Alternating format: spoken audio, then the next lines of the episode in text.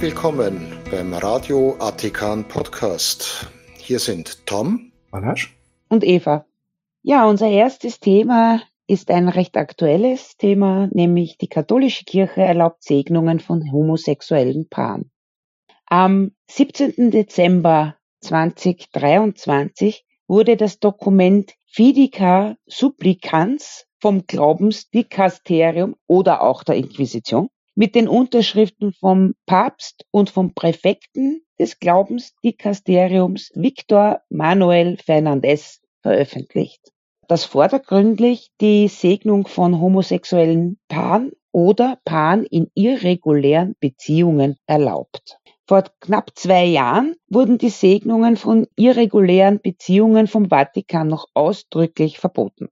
Jetzt haben wir dieses neue Schreiben. Und was bedeutet das jetzt? Nachdem das veröffentlicht wurde, haben progressive Bischöfe und Gläubige angefangen zu jubeln, weil jetzt endlich auch wieder verheiratete Geschiedene oder ledige Paare oder eben auch homosexuelle Paare gesegnet werden dürfen, was ja in Deutschland und auch in Österreich sowieso schon passiert ist. Aber jetzt muss man sich anschauen, was in diesem Dokument überhaupt drinnen steht. Es steht drinnen, dass eben Priester diese irregulären Beziehungen segnen dürfen und vom Bischof nicht mehr abgemahnt werden können. Das wird noch ein Thema für etwas später, was das wirklich bedeutet, beziehungsweise was da kommen kann. Der Segen wird gespendet für das Gute in solchen Beziehungen, aber nicht für die Beziehung selbst, und schon gar nicht, wenn eine Verwechslungsgefahr besteht, dass es eine Eheschließung sein könnte. Also das muss absolut vermieden werden. Und deswegen dürfen diese Segnungen nicht stattfinden während einer Messe. Die Paare dürfen keine besondere Kleidung anziehen, wo man denken könnte, das ist ein Hochzeitspaar. Sie dürfen natürlich auch keine Gäste einladen, um ja kein Aufsehen zu erregen. Am besten wäre es, die Segnungen am Wegesrand bei einer Wallfahrt zu veranstalten oder im stillen Kämmerlein, um eben kein Ärgernis für die konservativen Gläubigen darzustellen. Ob das eine wirklich Segnung ist oder eher eine Segnung zweiter, dritter, vierter Klasse, ist doch eine andere Frage. Mhm. Denn wenn man sich anschaut, wie pompös oft Segnungen für Müllautos oder Stofftiere abgehalten wird, ja, dann muss man das schon richtig einordnen. Ja. Was sich dabei nicht ändert, ist die Sexualmoral der Kirche. Außerehelicher Sexualverkehr und homosexueller Sex sind und bleiben Sünde. Das steht explizit in diesem Dokument drinnen. Trotzdem hat es einen riesen Aufschrei gegeben in der katholischen Welt von den verschiedensten Leuten, Ganz nett war natürlich wieder einmal unser allseits beliebter Kardinal Ludwig Müller. Der hat das Dokument als Gotteslästerung bezeichnet. Auch sehr nett, wenn man seinem Chef das andichtet oder vor den Latz knallt.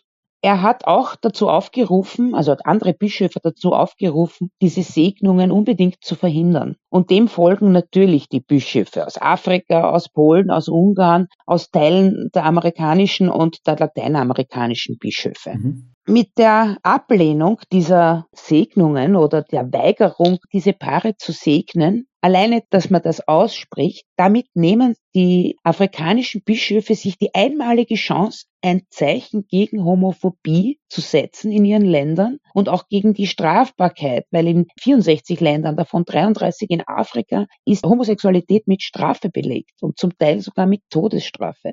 Da hätten sie die Möglichkeit gehabt, ohne dass sie wirklich Segnungen vornehmen, sondern einfach das unkommentiert zu lassen, hätten sie die Möglichkeit gehabt, vielleicht ein bisschen mehr die Homo-Feindlichkeit abzuschwächen. Aber das ging ihnen nicht über die Lippen und ja, es bleibt wie es ist. Sie wollen es ja nicht. Sie wollen es nicht. Nein, sie bleiben homophob. Und sie verhalten sich genauso wie Menschen, in einer menschengemachten Organisation, die in ihr Umfeld eingebettet sind und nicht jene, die sie vorgeben zu sein, nämlich Teil einer Kirche, deren Oberhaupt eine direkte Standleitung zu Gott hat und Gottes Ankündigungen nur an sie transportiert und das alles wahr ist. Ja, ganz genau. Die Frage ist jetzt, habe ich vorhin schon kurz angedeutet, was passiert jetzt mit einem Priester, zum Beispiel in Afrika, der ein geschiedenes, wiederverheiratetes Paar oder auch ein homosexuelles Paar segnet. laut dem Dokument dürfen die Bischöfe diesen Priester nicht mehr abstrafen nicht, oder abmahnen. Da ist wirklich die spannende Frage, was passiert. Wird er abgemahnt? Dann könnte sich der Priester an den Vatikan wenden. Wenn er das tut, wird der Bischof vom Vatikan abgemahnt. Also da bin ich schon sehr gespannt, ja.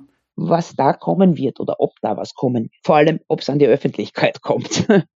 Ich habe tatsächlich heute noch eine Aussendung gesehen auf Cutpress, nämlich, dass der Papst eben nochmal erklärt hat, ja, man muss da natürlich auf die Gesellschaft, auf die Gesetze und so weiter auch eingehen, dort wo man ja. ist, aber man kann diese mhm. Weisung nicht völlig ignorieren. Das bedeutet, in vielen Ländern wird es eventuell für die wiederverheirateten Geschiedenen oder für einfache Liebespaare, sagen wir Romeo und Julia und viele andere Liebespaare aus der Weltliteratur, durchaus diesen kleinen Segen dritter Klasse geben, also jetzt nicht so gut wie für eine Rolltreppe oder für ein in der Bibel als unrein bezeichnetes Tier, aber vielleicht wird es für sie doch diesen Segen geben und für Homosexuelle eben nicht.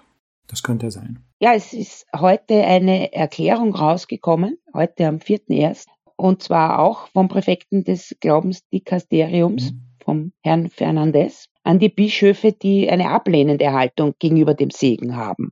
Ein Zitat von ihm, auch jene Bischöfe, die solche Segnungen zunächst noch nicht erlaubten, müssten in der Überzeugung wachsen, dass eine spontane Segnung etwa für gleichgeschlechtliche Paare keine Rechtfertigung für alle ihre Handlungen und sie keine Bestätigung für das von ihnen geführte Leben darstelle.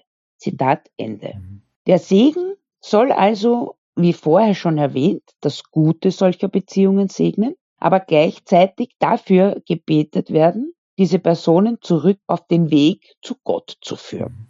Was er tatsächlich sagen will, also auf gut Deutsch, macht euch keine Sorgen, wir segnen zwar zwei Menschen, die füreinander da sind, aber in Wirklichkeit beten wir dafür, dass sie geheilt, unter Anführungszeichen, werden und die Finger voneinander lassen. Es ist also sowas wie ein kleiner Mini-Exorzismus oder eine Mini-Konversionstherapie, meiner Meinung nach. Mhm. Was sind die Konsequenzen aus diesem Schreiben, auch aus dieser Erklärung von heute? Im Grunde bleibt alles so, wie es ist. Von einer Reform kann man in keinster Weise sprechen. Progressive und Konservative streiten sich weiter wie bisher. Das Ziel des Papstes, die beiden Flügel zu befrieden, scheitert auf ganzer Linie. Mhm. Also im Grunde keine Änderung, es bleibt alles, wie es ist. Genau. Also wenn er mit so einer Halblösung eine Kirchenspaltung vermeiden will, dann scheint er damit nicht sehr erfolgreich zu sein. Und ja, das ist eine Art Weiterentwicklung oder zumindest die Möglichkeit einer Weiterentwicklung. Üblicherweise ist es ja so, wenn sich das Christentum weiterentwickelt, dann ist dafür die typische Methode eine Kirchenspaltung. Reformen sind ja bei Religion nicht vorgesehen. Das hat ja Nico erklärt vor zwei Folgen. Es gibt nicht sowas wie fundamentalistische Religion, sondern eigentlich nur Religion, die mehr oder weniger von ihren Vorgaben ignoriert. Und ja, das ist kein Kontext für Reformen. Wenn jemand etwas anderes will, dann trennt er oder sie sich vom Rest ab, gründet eine neue Gruppe und verlautbart, dass jetzt nach x Jahren endlich die richtige Interpretation der Heiligen Schrift in dieser Gruppe gefunden wurde. Und dann gibt's halt die 45.000 erste neue christliche Abspaltung von Abspaltungen. Ja. Mir stellt sich da sowieso immer eine Frage. Warum wollen homosexuelle Paare überhaupt den Segen einer Ideologie, welche Homosexualität als Gräuel und Schlimmeres ansieht? Ich möchte hier aus 3. Mose 1822 zitieren. Du darfst nicht mit einem Mann schlafen, wie man mit einer Frau schläft. Das wäre ein Gräuel. Mir kommt da immer der Vergleich in den Sinn, dass ein farbiges Paar sich um die Gunst des Kuckucksklan bemüht. Da hast du einerseits recht und das ist eine Frage, die sich sehr viele Leute in sehr vielen Kontexten stellen. Ich würde dem entgegensetzen, Menschen können sich nicht aussuchen, was sie glauben. Und wenn sie glauben, dass die katholische Kirche, dass der katholische Glauben für sie der richtige ist, ob das jetzt von ihrem Umfeld, ihrer Gesellschaft, ihrer Familie so beeinflusst wurde, aber wenn sie glauben, dass das wichtig ist, dass sie gesegnet werden, dann werden sie fragen, ob sie gesegnet werden können. Und dann werden sie sich freuen, wenn sie gesegnet werden. Ja, dann ist die nächste Frage, die ich habe, wollen die dann vielleicht gar nicht homosexuell sein und hoffen auf unter Anführungszeichen Heilung? Auch das kann man sich nicht aussuchen. Das sind einfach diese kognitiven Dissonanzen, die Menschen allgemein, also jetzt nicht nur religiöse Menschen, aushalten müssen. Das haben wir auch, wenn jetzt unser Lieblingsfußballverein verliert, wenn in der von uns gewählten Partei jemand mit Korruption oder dummen Aussagen auffällt, ist das auch schon eine Art kognitive Dissonanz. Andererseits Religionen sind sehr gut darin, kognitive Dissonanzen zu erzeugen und gleichzeitig sie wegzuerklären mit Glauben und mit anderen Methoden. Also ja, es gibt katholische Menschen, die homosexuell sind, die beides nicht ändern können und beides sich nicht ausgesucht haben. Und für diese Menschen gibt es jetzt die Möglichkeit, einen Segen dritter Klasse zu empfangen. Man darf ja auch nicht vergessen, viele, auch Homosexuelle, sind schwer indoktriniert, schon als Kind, mhm. die anfangs mit Sicherheit mit ihrer Homosexualität hadern. Mhm. Aber gerade der Katholizismus bietet ja eine ganz tolle Möglichkeit, nämlich die Beichte. Mhm. Da geht man halt einfach hin, nachdem man Sex gehabt hat, geht man hin, holt sich die Absolution, ja, und dann ist man wieder sündenfrei, sozusagen. Sozusagen, ja. Ob das sinnvoll ist, ist eine andere Frage. Und ich verstehe es auch nicht. Ich werde es nie verstehen, warum man als Schwuler oder als Lesbe in der katholischen Kirche bleiben will. Ist mir ein Rätsel. Ich glaube, da gehört auch eine, eine gewaltige masochistische Ader dazu, um sich so demütigen zu lassen. Also dieser Segen jetzt, den Sie da so großartig präsentiert haben, ist eine gewaltige Demütigung, meiner Meinung nach. Also bevor ich mich da segnen lassen würde, das kommt überhaupt nicht in Frage. So. Aber leider gibt es Menschen, die das brauchen. Ja, vor allem, weil in dem Dokument ja auch wirklich explizit nochmal angeführt ist, das, was diese Menschen tun, ist Sünde und nicht gut zu heizen und so weiter. Ja. Also wenn, falls es Leute gibt, die der Meinung sind, dass im Vatikan alte Arschlöcher sind und dort die Politik bestimmen, finden diese hypothetischen Menschen in diesem Dokument viele Argumente, um weiter zu glauben, dass dort alte Arschlöcher die Politik bestimmen. Ja, ja, ich würde das gar nicht so krass ausdrücken. Es sind wahrscheinlich eine ganze Menge alter, selbst homosexueller Männer, die mit ihrer Sexualität grundsätzlich nicht klarkommen mhm. und natürlich auch nicht wollen, dass andere irgendwie eine erfüllte Sexualität oder ein erfülltes Beziehungsleben haben. So kommt es mir vor. Ja, eine absolut vertretbare und auch logisch erscheinende Ansicht.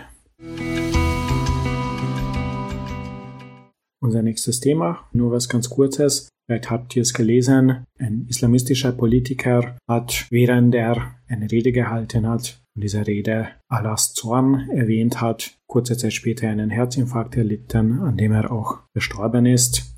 Und ja, eine gewisse Ironie kann man darin absolut sehen. Es gab aber Menschen, hauptsächlich Christen, die darin ein Zeichen gesehen haben. Da frage ich mich halt, wofür wäre das dann ein Zeichen? Und bevor man irgendwie darüber nachdenkt, ob das ein Zeichen ist, sollte man sich anschauen, wie die Grundgesamtheit ist. Ich würde zum Beispiel annehmen, dass islamistische Politiker Allahs Zorn relativ oft aussprechen. Wahrscheinlich wäre es bei dem auch nicht das erste Mal. Ein Zeichen wäre ja eigentlich etwas, wo man damit rechnen kann, dass Ereignis A oder Handlung A gesetzt wird und daraus dann Ereignis B folgt, und zwar auf jeden Fall. Sonst ist das kein Zeichen, sonst ist es ein Zufall. Wie oft erleiden PolitikerInnen bei Reden Herzinfarkt ist auch eine sinnvolle Überlegung. Also wer sich das anschauen will, ich finde es ironisch, aber letztendlich war es einfach nur eine Kurzmeldung und ich würde darin absolut kein Zeichen oder keinen Beweis für die Existenz eines Gottes oder die, den Zorn dieses Gottes über diese Aussage sehen. Wer an der Meinung ist, kann ja gerne zum Beispiel in der Signalgruppe mit uns diskutieren darüber. Was meint ihr? Gläubige sehen ja sehr gerne in den verschiedensten Sachen irgendwelche Zeichen. Mhm so wie es zur Zeit war, wo die Ehe für alle noch diskutiert wurde, sind immer wieder Aussagen von irgendwelchen Gläubigen und vor allem auch Bischöfen gekommen, dass ein Erdbeben im hintersten Winkel der Erde deswegen stattfindet, weil in Deutschland die Ehe für alle eingeführt wurde. Mhm. Also sie kommen mit, mit Sachen, die überhaupt keine Zusammenhänge haben und sehen darin Zeichen. Woran das liegt, kann es mir nicht erklären, wie man zu solchen Aussagen kommt. Ja, indem man methodisch inkorrekt vorgeht. genau. Man verwechselt ja. Korrelation und Kausalität mit völliger Willkür. Ja. Und schaut noch nicht mal, ob diese Korrelation überhaupt besteht. Genau, ja. Oder man schafft eine künstliche. So ist es. Es ist ja jetzt wieder groß aufgekommen. Papst Benedikt ist ja am 31. Dezember war er ein Jahr tot. Mhm. Und jetzt ist wieder diese Verschwörungsgeschichte aufgekommen, dass er ja gar nicht wirklich zurückgetreten ist. Und vor kurzem ist doch irgendwo ein Blitz eingefahren in, in irgendeine Statue, die den heiligen Schein von Petrus zerstört hat und die Schlüssel, die er in der Hand gehabt hat, sind auch bei diesem Blitzeinschlag zerstört worden. Und das ist für die Gläubigen, die eigentlich Ratzinger-Fans sind, das Zeichen, dass der Franziskus, also Bergoglio, nicht der rechtmäßige Papst ist. Mhm. Naja. Ja. Jetzt schon, weil. Nein, nein, auch jetzt noch nicht. Eigentlich ist, ist Sedis vakant. Sedis vakant. Oder wie heißt das? Vakant. Also eigentlich ist jetzt der Papststuhl unbesetzt. Wenn Sie meinen, eigentlich auch eine Art Kirchenspaltung, weil ja. die römisch-katholische Kirche hat nun mal einen Papst. Dieser wird in einer bestimmten Zeremonie gewählt und wahrscheinlich kein Bischof, der seinen Job behalten will, wird sich zumindest öffentlich mit dieser Verschwörungserzählung identifizieren. Und ja, wenn einzelne Gläubige dieser Meinung sind, dann haben sie damit de facto eine neue Kirche gegründet, die halt den aktuellen Papst nicht als Oberhaupt der römisch-katholischen Kirche anerkennt. Ja, sowas ähnliches hat ja Vigano schon gesagt. Also der Bischof Vigano ist mit Sicherheit einer, der die Kirche komplett spaltet.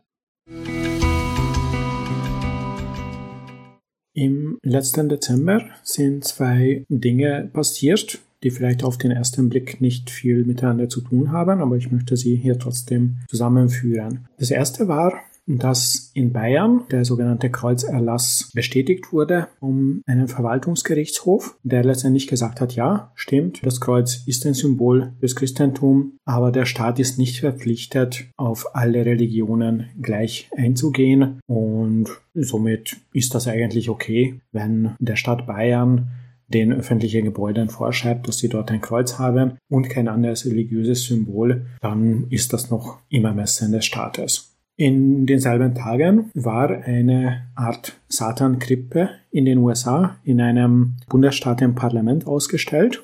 In den USA ist es ja so, wenn eine Gruppe so eine Weihnachtskrippe aufstellen will, also zumindest wenn das auf öffentlichem Grund passiert, dann muss eben der Betreiber dieses Gebäudes zum Beispiel oder der Inhaber dieses Ortes, wenn es die öffentliche Hand ist, dafür sorgen, dass das anderen Religionsgesellschaften auch möglich ist. Und der Satanic Temple hat eine wirklich schöne, nette Statue von Baphomet dort aufgestellt, eben als Krippe. Und das stand dann halt ein paar Tage unbehelligt neben einer christlichen Weihnachtskrippe.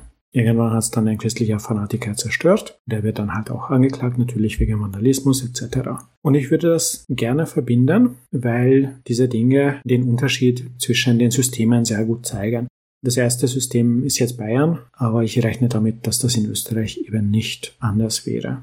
Wir sehen ja in Österreich ohne Widerspruch auf öffentlichem Grund christliche Krippen, und zwar nur diese. Und keiner könnte zum Bürgermeister gehen, eben zu einer öffentlichen Einrichtung und sagen, geh, bitte, könnten wir diese Pastafari Weihnachtskrippe hier daneben stellen würde einfach nicht genehmigt werden. Und das ist auch möglich, weil eben in Österreich und in Deutschland diese starke Trennung zwischen Kirche und Staat nicht explizit im Grundgesetz ist.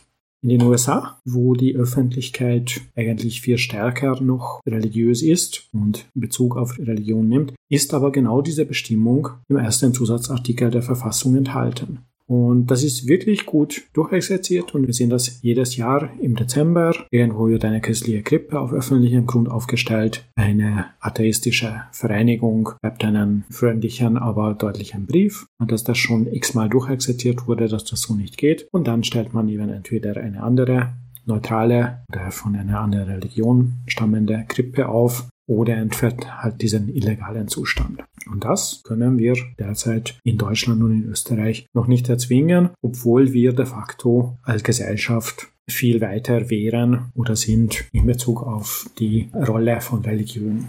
Oder ob das nicht auch daran liegt, dass immer noch der Großteil der Politiker einen religiösen Hintergrund haben. Das kann durchaus sein. Aber interessanterweise haben die deutschen Pastafari in Bayern dieses Urteil als Erfolg gesehen und sie haben wirklich angekündigt, dass sie ihre Biervulkane und andere Dinge vorschlagen werden zur Aufstellung. Und möglicherweise wird das dann eine weitere religiöse Schiene aufmachen, die vielleicht eben auch eine entsprechende Klage führen will.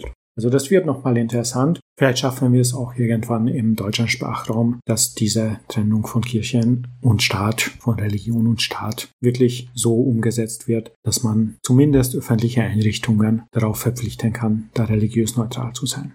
Man wird noch träumen dürfen. Ja.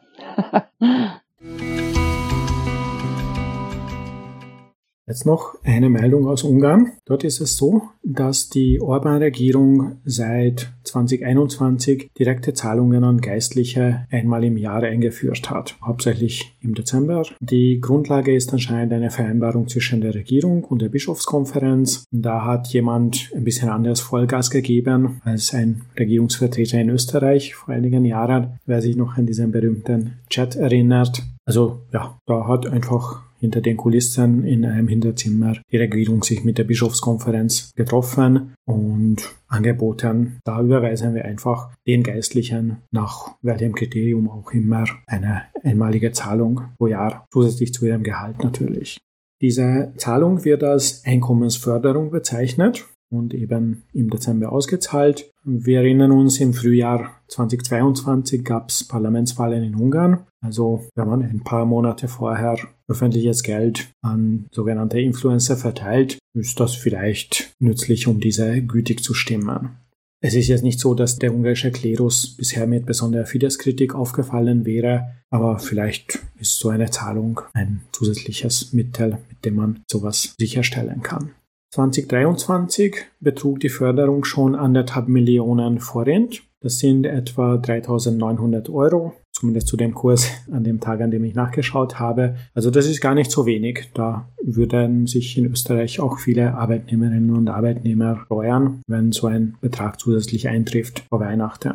Dazu muss man wissen, dass die Priester in Ungarn nur den Mindestlohn bekommen und der ist umgerechnet unter 800 Euro. Also da kriegt man einfach fünf Monatsgehälter überwiesen. Natürlich bekommen sie meistens eine Wohnmöglichkeit in der Kirche und andere Dienstleistungen, aber reich sind sie halt nicht. Das ist ähnlich wie in Österreich. Sie sind auch in Österreich nicht gerade überbezahlt.